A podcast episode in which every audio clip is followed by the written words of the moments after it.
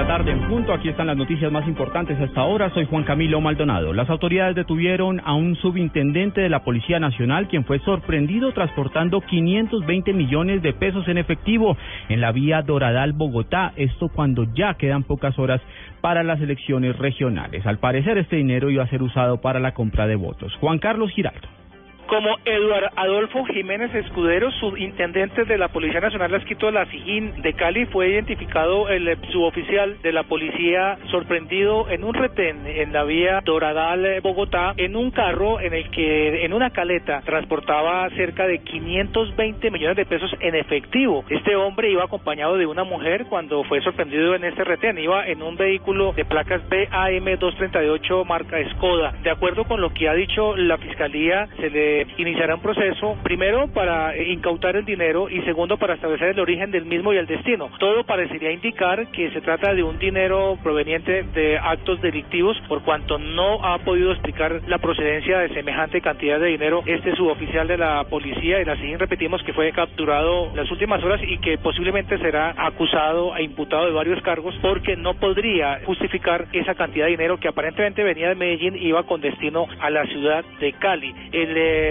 dinero iba camuflado en una caleta que iba en la parte delantera del carro, debidamente envuelto en plástico y en cajas reforzadas también con papel cinta. Juan Carlos Giraldo, Blue Radio. El presidente Juan Manuel Santos propone a Venezuela que autorice un jefe de misión especial electoral de la Organización de Estados Americanos para que pueda verificar las elecciones legislativas en el vecino país en el mes de diciembre. Además, frente a las elecciones regionales que se cumplirán mañana, el jefe de Estado aseguró que ya van 1.500 millones de pesos incautados en el país, los cuales iban a ser utilizados para la compra de votos. Mariana Bolaños. El presidente Juan Manuel Santos aseguró que es necesario que las autoridades continúen trabajando y vigilando para garantizar que las elecciones de este domingo sean las más seguras y transparentes de la historia, por lo que instó para que continúen combatiendo la transhumancia y la compra de votos.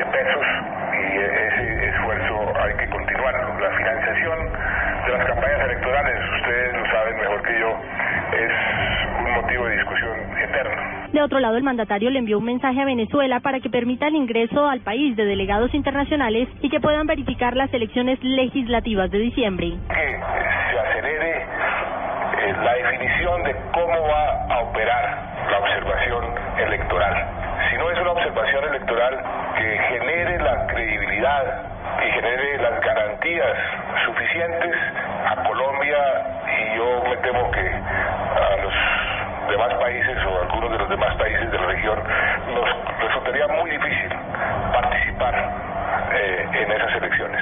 Santos agradeció además la presencia de Colombia desde ayer de la misión de observadores internacionales que serán los garantes del proceso electoral de este domingo. Mariana Bolaños, Blue Radio.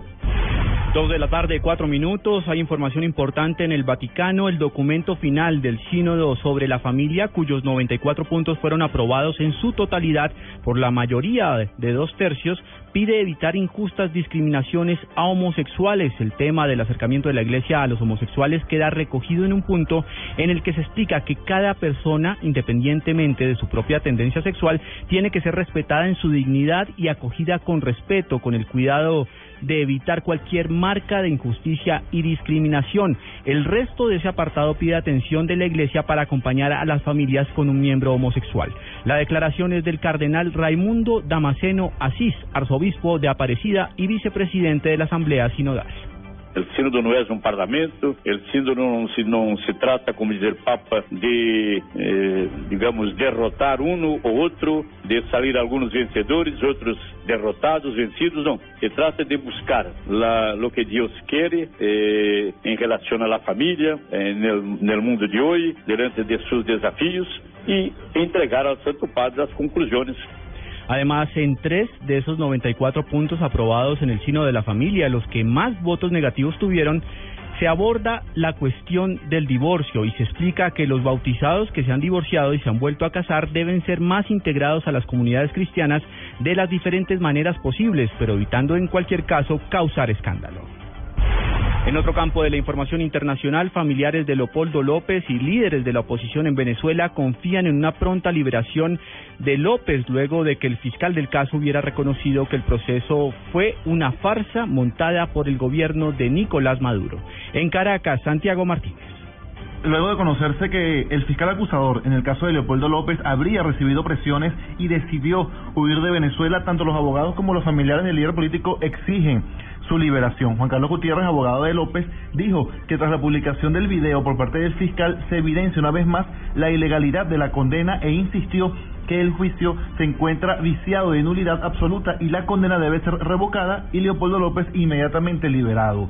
Recordemos que el pasado mes de agosto Leopoldo López fue condenado por instigación pública, asociación para delinquir, daños a la propiedad e incendio, en una condena de casi 14 años de prisión. Asimismo, la madre del político opositor Antonieta de López también exigió la liberación de su hijo y de otros presos políticos. Precisamente, el próximo día martes se tenía prevista que la Corte de Apelaciones de Caracas decidiera tras el recurso interpuesto por la defensa de que la condena a López no estuvo ajustada a derecho.